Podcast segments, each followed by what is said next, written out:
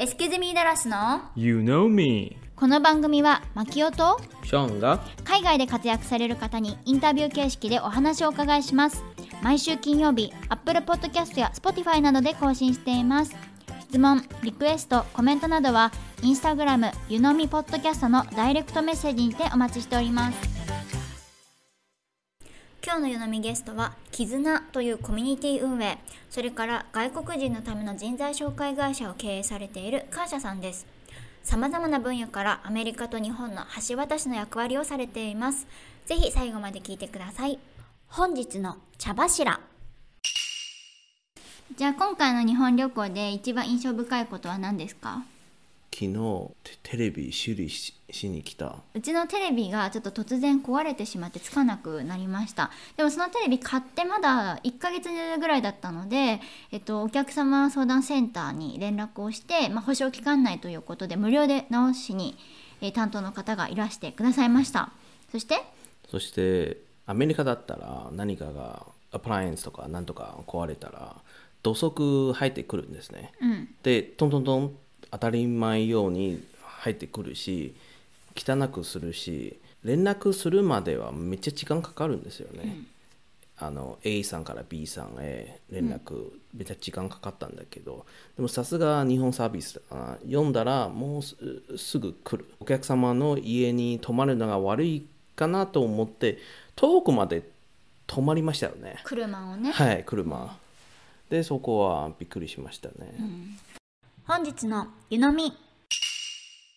今日のゲストはカシャさんです。よろしくお願いします。よろしくお願いします。ではまずあの自己紹介をお願いしますはい、あの、私、カーシャと申しまして、もう30年間以上多分日本語を勉強してきてて、日本の大ファンなんですよ。テレビドラマをはじめ、カラオケ、いろいろ文化に関することに興味があって、あと、もちろん自分の仕事にも携わってるんですけれども、その日本語が話せられる求職者と会社側との架け橋になろうとしてます。カシャさんはどちらのご出身なんでしたっけ？ミシガン州です。ミシガン州いつ頃日本に最初いらっしゃったんですか？初めは高校の時、3年生の時に留学してて、90年代でした。ちょっと、ちょっとだいぶ前でした。あそこは滋賀県の4ヶ月ぐらいの交換留学してからうん、大学生の時にはまた京都で1年間の留学をしてきました。じゃあもうずーっと日本語に携わってその生活の中でそんなにお上手になったんですか？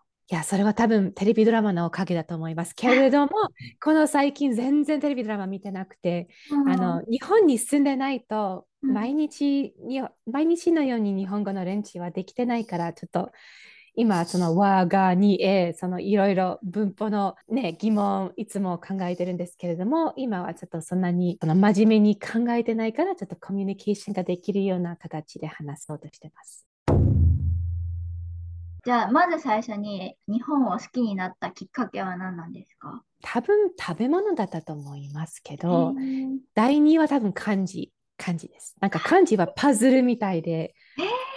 これ何の意味っていつも思ってたけれども、大抵のね、あの、日本語学習者の方はみんな漢字がわからないってすごいうん。大嫌いとか、言ってるけ大嫌いとか、ね、初めて会った漢字が面白いっていう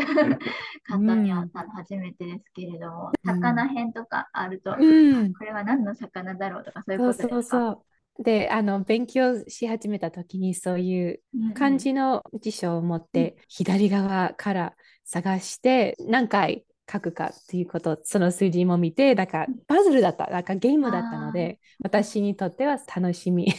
変な楽しみだったけど楽しかったです。さっきおっしゃってた好きな、なんかパッと思い浮かぶ日本のドラマって何なんですか？うん、実はキムタクが出てるテレビドラマが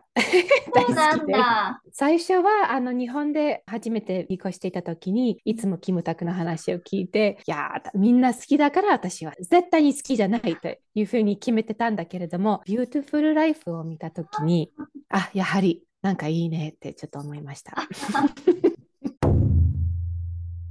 まずあの私はあの今回きっかけでつながった絆というプラットフォームについてお尋ねしたいんですが、ままず絆というのは何でしょうか？絆というのは多分ネットワーキングのイベントは簡単に言ったらそういうふうになるんですけれども、パンデミックの時にシリコンバレーにいらっしゃるヒロさんという本当に有名な方からあの声かけられて、会社さんなんか一緒にオンラインでやりましょうかという話になって、じゃあ、あのヒロさんのお友達の中で日本人の方が多くて、で、私のあの知り合いの中で日本語を勉強しているアメリカ人がいました。で、そういうパンデミックのためなんか日本へ行ったり、アメリカへ行ったりすることができなかったので、じゃあオンラインで Zoom を使って、なんか友達が作れるような場を作りましょう。で、そこでそういう絆イベント、結局そういうイベントになりまして、毎月1回ぐらい、今はもう14回、15回目になると思うんですけれども、なんか毎回30人ぐらいが集まって、あ日本語が好きな外国人の方、プラス英語が好きな方の日本人。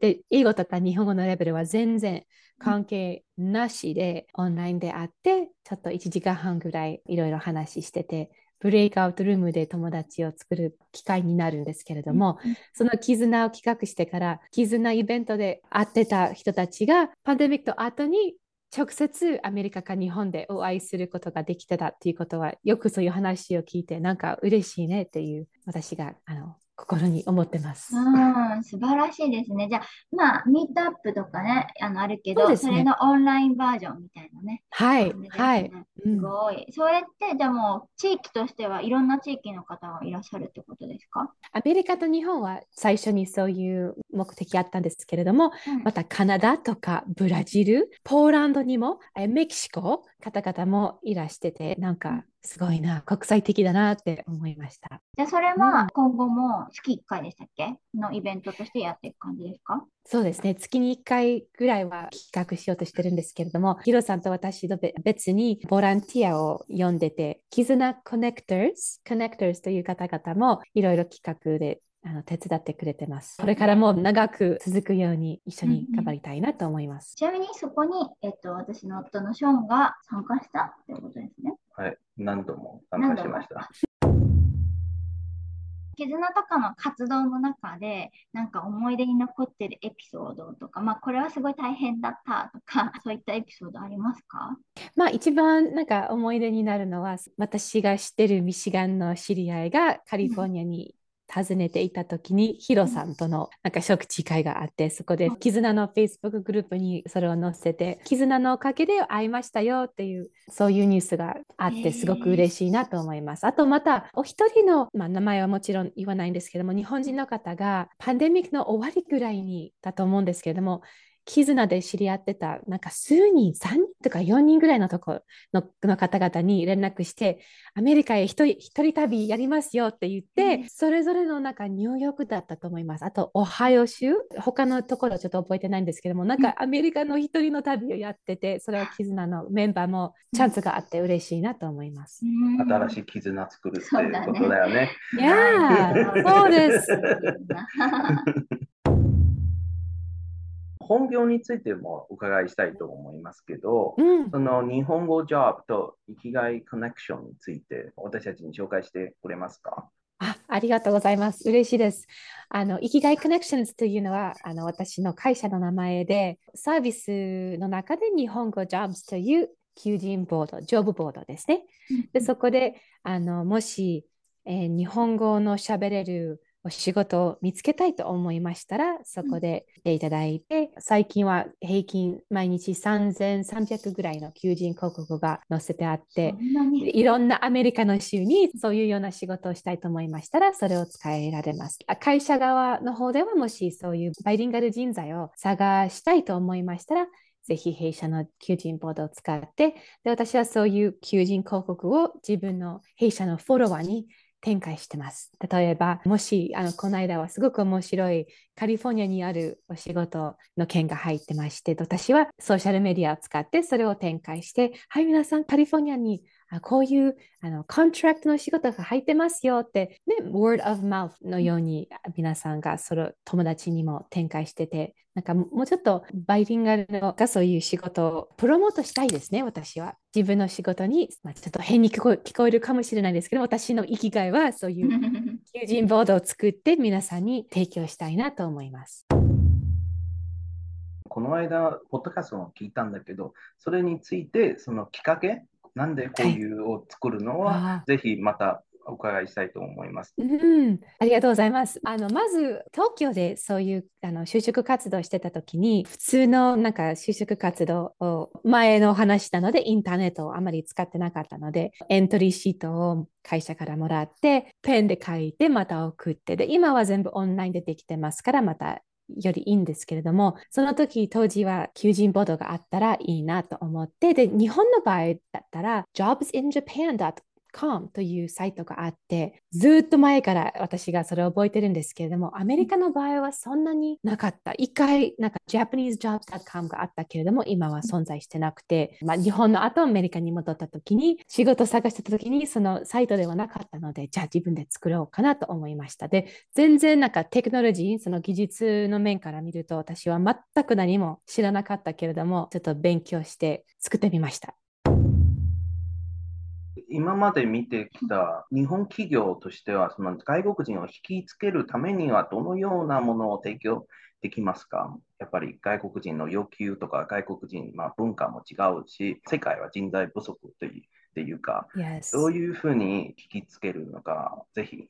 えてください。それはとってもいい質問でして、私もいろいろなんか戦ってるんですよ。なぜかというと、毎回お客さんとの直接そういうアドバイスとかしたりはしてなくて、時々大勢の場合はその会社がすでに job description、求人広告をすでに書いてあって、いろんなサイトにそれを載せてあるんですけれども、私がそれを見るときには、バイリンガル人材の目から見ると、もう少し改善したいと思よく思ってます。変更してほしいのは、例えば、流暢、ペラペラ、バイリンガル、フルエントじゃないとダメということがよく書かれてますけれども、それはなんかノーって言いたいですね。100%の場合はうん。完全にペラペラじゃなくてもうん。仕事ができるんですよというふうに私がよく会社側にはそれを説明しようとしてるんですけども、ね、私はあの今100%正しく日本語で喋ってないんですけれども、うん。もし何かメッセージがあってそれを伝えたいと思いましたら頑張っていろんな、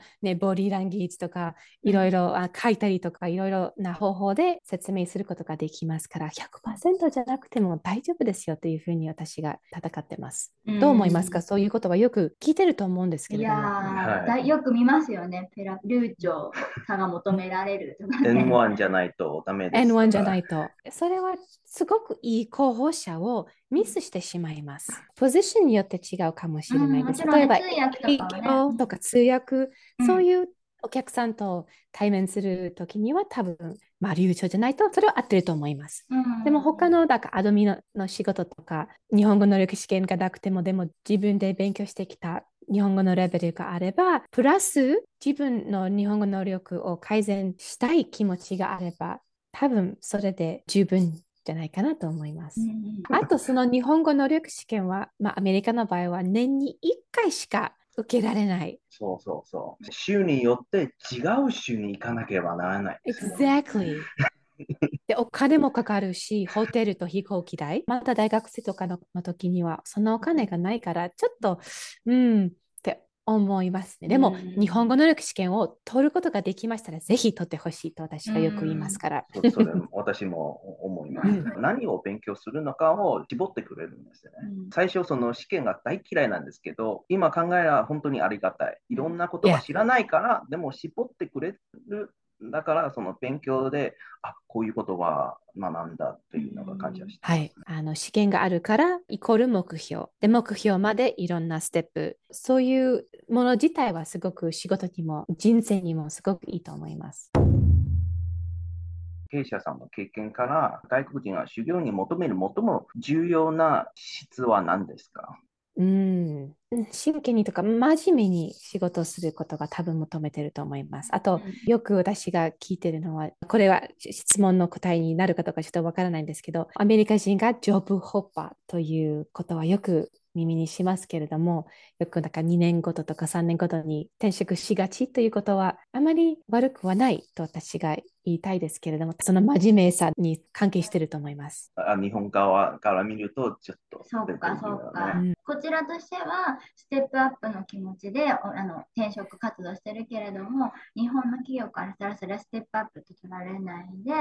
コロコロ変えてやるな仕事をっていうふうにはいはで、ある意味で会社がわかる。それをすごく理解してます。だって、うんあの新しい従業員のトレーニングとかいろいろいろいろすごく時間がかかるんですけれどもでもまあ私はアメリカで生まれ育てられた人なので私の周りに3年ごとに転職っていうことはなんか先生方になんかお勧められた気がします。なんかそういう経験のためにいろいろ幅広くはい本 当に文化の違う違うんいどどっちがいいかは言わないんだけど、うんなんていういいところあるんですよ、うん2つの文化の中にも。それを両方のいい点を見ればすごくうまく生きられるんですけれどもでももしね他の国の会社がアメリカにビジネスを開きたいと思いましたらやはりちょっとそのその文化の語にいれば語に従えちょっとそれを理解しなければならないということは難しいけれどもやらなければならないと思います。いやもう一つのは、さっきは日本語ジョブについてお伺いしたんですけど、生きがいコネクションですか？それについても伺ってしてもいいんですか？まあ、生きがいコネクションっていうのはメインとしてはブログ。でブログでいろいろアドバイスを提供しようとしてます。ですからもしアメリカだけじゃなくていろんな国で日本語を使えられるような仕事を探したいと思いましたらそこに行っていただくと例えば先輩 Success Stories という記事のところもあるんですけれども日本人ではない方がどういうふうにどんな仕事をしてきたかっていうことはすごくそういう話を読むと私がやる気が出てきます。であともし日本で就職したいという方々がよく聞きますけれども私は今日本に住んでないのでそんなに日本の代表というなんか何も言えないので日本についてのサイトも作りましたのでもしそこで例えばリクルーターのリストはすごく長くてあとネットワーキングしたいと思いましたらこういうクラブもありますよとか、あと日本語を日本で勉強したいと思いましたら、こういうクラスもあります。ですから、できるだけいろんなアドバイスを今しようとしてます。すごいですね。もうなんか一つの事業じゃなくて、架け橋になるような、うん、まあ日本と、まあ、アメリカ、まあ、英語話者の方のまあ仲介として、いろんな方面からあサポートされていらっしゃるってことですよね。うん、でも本当に難しいんです。私が今、いろんな国からああの人たちが来てまして、例えばフランスだったら、どこで日本日本の仕事ができますかって私はフランスに1回しか行ったことないのであまり知らないのでそこまではあまり手伝うことができないからがっかりしてるんですが今後もうちょっとあの皆さんねサポートできたらいいなと思いますのでもうちょっと頑張っていきたいと思います。でもまた一人起業家なのでそんなに時間が ないのでまたまた。ね人でね。誰かや雇ってないんですか？今まではちょっとあのインターンもいて、うん。あと contractors ちょっと派遣の人たちが来てくれましたので、これからもその contractors とやっていきたいと思います。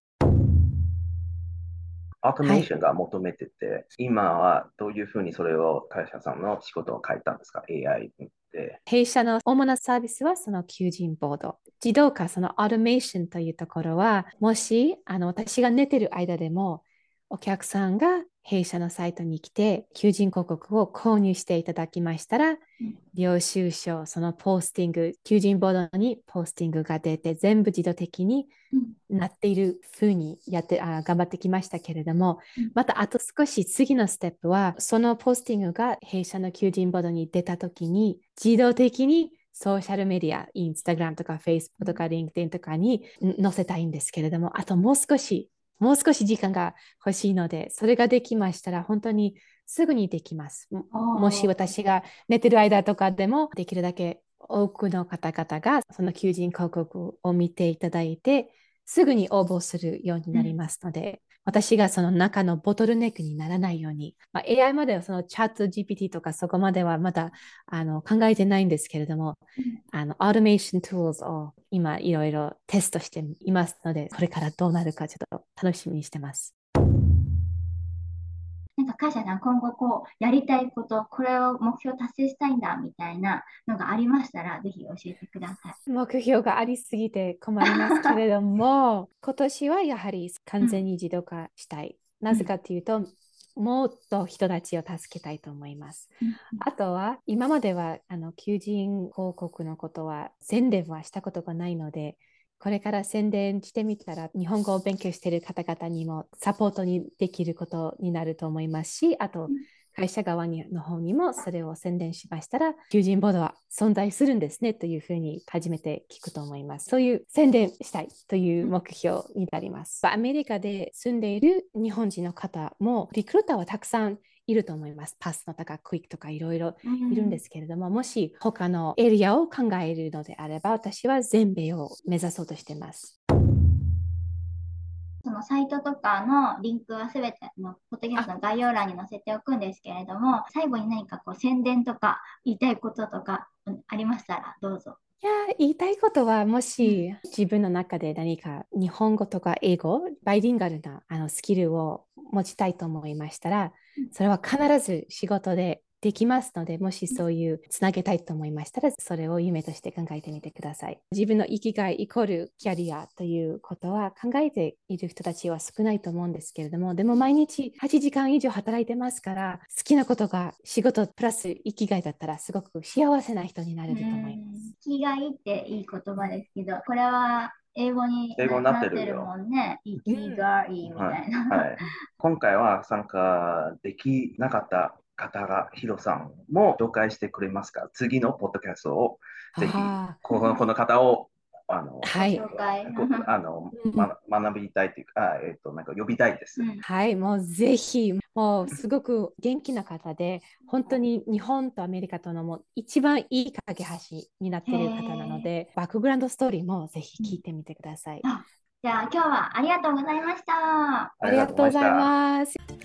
当番組へのゲスト出演希望募集中です。次戦多戦問いません。概要欄のリンクからご応募お待ちしております。イキズミダラスは YouTube、ブログ、各 SNS を運営しておりますので、ぜひこちらもチェックお願いします。それではまた次のエピソードをお楽しみに。